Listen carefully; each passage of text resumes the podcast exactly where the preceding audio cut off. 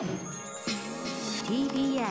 Podcast 時刻は7時45分。TBS ラジオキーステーションにお送りしているアフターシックスジャンクションはいパーソナリティの私ライムスター歌丸です。木曜パートナーの TBS アナウンサーうないりさです。さあこの時間は新概念提唱型投稿コーナー。木曜日は週替わりで2つのコーナーを同時に今のところ走らせております。今夜お送りするのはこちらのコーナーです。題しておいーす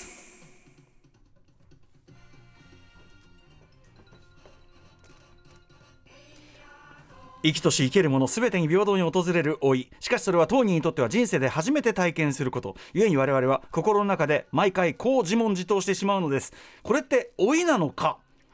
そこでこのコーナーではあなたが感じたこれって老いなのという変化や何らかの兆候を報告してもらいえそれを私たちがディスカッションします。最後には歌丸さんが怒りや長介さんばりに。おいーす！もしくは老いじゃないーす。と判定してくれます。とかなんだっけ？あの機材が古くなっているっすみたいなのがありますけレど うーん。ということでただねこれねあの皆さんちご注意くださいませ、えー最近白髪が増えてみたいなそういうフィジカルなやつだよね。それはまあねそれはまあ人それぞれ多いはありますけども、えーそうではなく道端で見かけたタンポポの美しさにふと目を奪われてとか最近なぜか旗の糞がよく当たるなどそれは老いのサインなのかどうかがよくわからない。うん普通違うんじゃないかみたいな。そういうものをこそやっていこうという、ちなみにあのくしくもね明日ムービーウォッチメンで扱いますホラー映画。X も、まあ、ある種老いをめぐる話でしたね。ね。はい、ということで早速行ってみましょうか。構成作家古川光さんがね今入っておりますが。こちらでお願いします。はい、はい。えー、おいいっぱい来てるんですね。いっぱい来てますよ。うん。皆さん、あの。特徴はですね、老いは老いっすを感じるのは別に老齢の人とは限らずなかなか若い人もこれ老いっすなのかみたいな形で悩まれてることもあるそうなのでむしろ若い方がそういうとこ敏感かもしれませんよね。かもしれませんね、はい。そういった投稿も今日紹介できたら紹介したいと思います。わかりました。行ってみましょう。ラジオネームムーさんからいただいたおいーす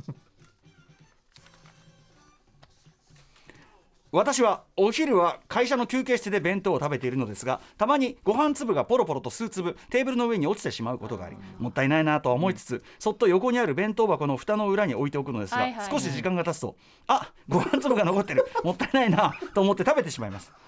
えー咀嚼中にさっきの衛生上よろしくない粒であったことを思い出すのですがえ？もう吐き出すわけにはいかず何とも言えない気持ちで飲み込みます。これは老いでしょうか？まあだからテーブルでもテーブルの上だからね地べたじゃないから別に。さそのまま食べればいいのにも まあ確かにね。だからそのでもやっぱり汚いなとは思ってるんでしょうね、まあ、今時コロナ禍もあったりしてねあんまり。う鶏みたいな散歩歩いたら忘れるくらい。そうです。あとでもご飯粒を残すことに対するさその残しちゃいけないという気持ちの方が強いわけですよね多分ね。だから元からそのテーブルにお落ちてたけどで、まあ、不潔だから今なんとかコロナ禍でそれ何ついてるか分かんないから、うん。避けるのは賢明なんだけど本当は残したくないという気持ちの強さがこれをされててるんじゃないでしょうか。という気もしますけどね。いかがでしょさすがに忘れないなこれは。結構さ話聞いてるとうないさんって割と衛生観念強めよねあーいやでも私多分そのままご飯粒食べますよ。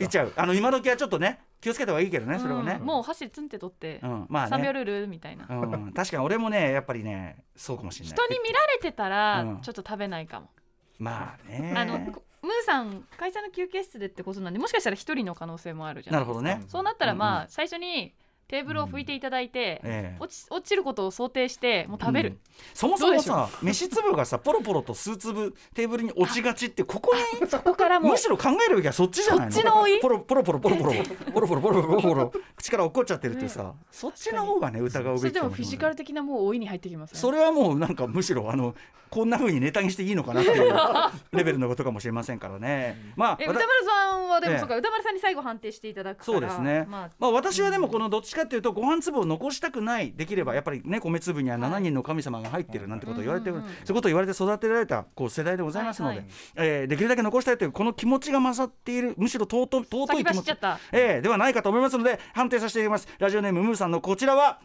おいじゃないっす。うん。なるほど。ただあの口からポロポロは口からポロポロは老いの可能性老老い。いの可能性があるっす。さあ若い方からの投稿もご紹介します、はい、えーラジオネームモーガン・フビンマン24歳からいただいたおいーす。歌丸さんうないさんこんばんは。こんばんは。私には親友ソウルメイトといっても差し支えのない友人が一人います。彼とは小学校の時に入ったサッカー少年団で仲良くなりました、試合中ずっとベンチで試合には関係のないゲームや漫画の話ばかりしており関係ない話をするなと怒られることも多々ありました、中学でもサッカー部の片隅でそして高校大学社会人になっても定期的に時間を取り交友を深めている大事な存在です、そんな彼とは現在も話すことはほとんど変わりません、エルデンリング早くクリアしろよ。最近は MCU のドラマ増えすぎて全然見る時間ないわ。と 毎年全く変わらない会話を続けているつもりでした、ですが最近会話の中にある影が差し込みます。大谷めちゃくちゃすごいよな、もう野球といえば大谷だよな。でも二刀流だから怪我率も結構高いみたいだぜ。そう。ロサンゼルスエンゼルス所属大谷翔平選手の話です。学生時代から現在はねほとんど興味のなかった野球の話で軽く盛り上がっていました 老いたからニュースから見た簡単な情報でよく知りもしないのに話ができてしまうということ。なんだそれ。ということなのかそれともただ単に大谷翔平選手が野球に興味なかった私たちまでも巻き込むほどすごい人間なんだだからなのか。老いなのか。大谷大谷なのか。大谷。大谷。さん浦井さん判断お願いしますというモーガン・フビンマンさんでございます。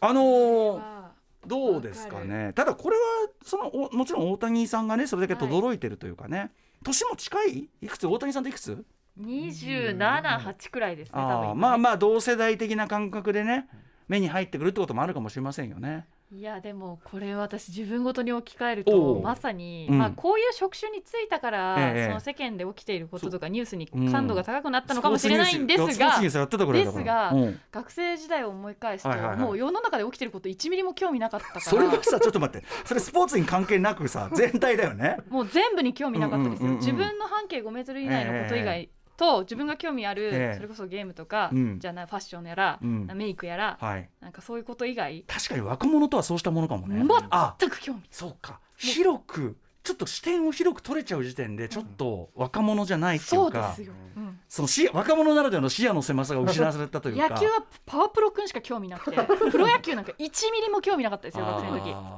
確かに俺もね、はい。あのーこの間ふと普通にねいやー巨人がさそのここんとこ連敗どころか、あの満塁ホームランを4試合連続で食らっちゃって、でこれは球界史上最悪なんですってと。まあでも最後のや対ヤクルトは満塁ホームラン食らったけど10対9で勝ったけどね、うんうん。なんて話してたら。してたら山本昨日昨日そのね、はい。合間合間で山本さんにその話したら、はい。え歌丸さんってそんなに野球？いや。いや歌丸さん。そういうわけじゃないけどまあでもそれはほらなんかほらニュースで見て。歌丸さんも同じ現象が。だからまあ中溝さんねあのプロ野球野球あの志望遊戯の中溝さんの話聞いはい。てもともと別に大さん世代だから野球全く売れてないわけじゃないから、はい。素養はあるんだけどただその確かに20代の時とかはプロ野球なんてのにずっと背を向けてきたのに、自然にねいやー満塁ホームラン4連続で食らっちゃってみたいな。なんですかねこれ。なんでしかも野球で起こりがちなのすごくわかるんですけど。そうね。やっぱりメインスポーツだから？なんだろなだから多分さ俺思うに前だったらつけてなかったスポーツニュースみたいなのつけてるわけじゃんそもそも。前だったらそんなの見てねえから。いや、ま、な夜のニュース番組そもそもつそうそう。けてる夜の夜のニュース番組を見てないし、ん。でそのスポーツニュースのところになったら変えちゃったりしてたのに、うん。まあなんかそのあとまずその時間にそのだから仕事を終えてねこうビールなんかプハッとやりながら、なんかぼーっとテレビを見てるみたいなそこで入ってきちゃうわけよ。だから、うん。こここ見ようと思って見てるもんじゃないものが入ってきちゃってでしかもそれを翌日のネタとして、うんうんうん。巨人がさなんつって やっちゃうっていうこれその要するにさそのさ興味の向きどころだけじゃなくてライフサイクルがスポーツニュースが入ってきやすいライフサイクルになってるみたいなそういう問題あるんじゃないじゃああなたがやってたやつですよ23で。いやそうですよ、だから私も変わりましたけど、うん。それは変わんなきゃ問題よ。世の世の中に対する美対値興味ないのさ 大問題ですけどね。だだけどモーガン・フビンマンさんが言いたいことはよくわかる。なんかだからそこに老いの気配を感じるというかね。わかる。これはでも老いなんじゃないですか。私これ全部成長とか成熟で片付けたくないんですよ、お 老い老いだと思うんですよ。なるほど。そんなポジティブな言葉で片付けたくない、うんうんうん。なるほどね。うん。じゃあということで、えーそんなうないさんも強い推しもいただきましたので、はい。モーガン・フビンマンさんこちらのメールは間違いなく紛れもなくおい野球をそのもともと野球が好きな方が話題にする分にはいいけどそうだね。見たい地球を見なかった人が野球をトークテーマにした時点でそうだね。これは老いではないでしょうか。そうだな。だからそのそのちょっとこう自分のそれまでの興味よりちょっと俯瞰したこう世界の取り方しちゃって、うんうん。それはまあだからし視野が広がったのよ、うん。でもその若者ならではの視野の狭さがもうなくなったわけよ、うんうん、残念 ああのあのあの視野の狭かったリサはもういないよ。もういない。もう戻れない。ねえ。ということでございました、ありがとうございます。もう終わりかな？ここまでとなっております、ということで、はい。この時間「おいっす!」とね、あともう一個「つまらない話」という、ん。非常に問題コーナー。こう問題はですねつまらない話もすごいメールが来てとんでるんですよもないメールが来てるでしょ？メールが大量に届いていてしかもそのメールにはですねあのこんなに送りやすい投稿コーナーは今までありませんでしたって言って ちょっと待ってくれ。その下につまらないことが書いてあるんですよ。ちょっと待ってくれ、ええ。それは、はい。そのつまらない話でいいなんてってことですか？いやえっ、とそういうことなんだと思うんですそれけども。はちょっと大変それそんな心構えで送っちゃ困るよね。そういうものの中に、うん。それぐらいの気持ちで送ってくれるメールの中に、うん。もしかしたらダイヤの原石が。そうか。そんぐらいの気持ちで受け取った方がいいのか、我我々も。々のダイヤの原石とは何を指すのかっていうのは我々自身も今探してる最中ですからね。そうだね。まあはい。そうかそうか。だからやっぱりそのクズの山をね。言葉は慎重に選んでください歌丸さん本当に。クソみたいな。本当に送ってです歌丸アットマーク TBS.CO.JP 歌丸アットマーク TBS.CO.JP までおいっす。およびつまらない話まだだまだ募集しております。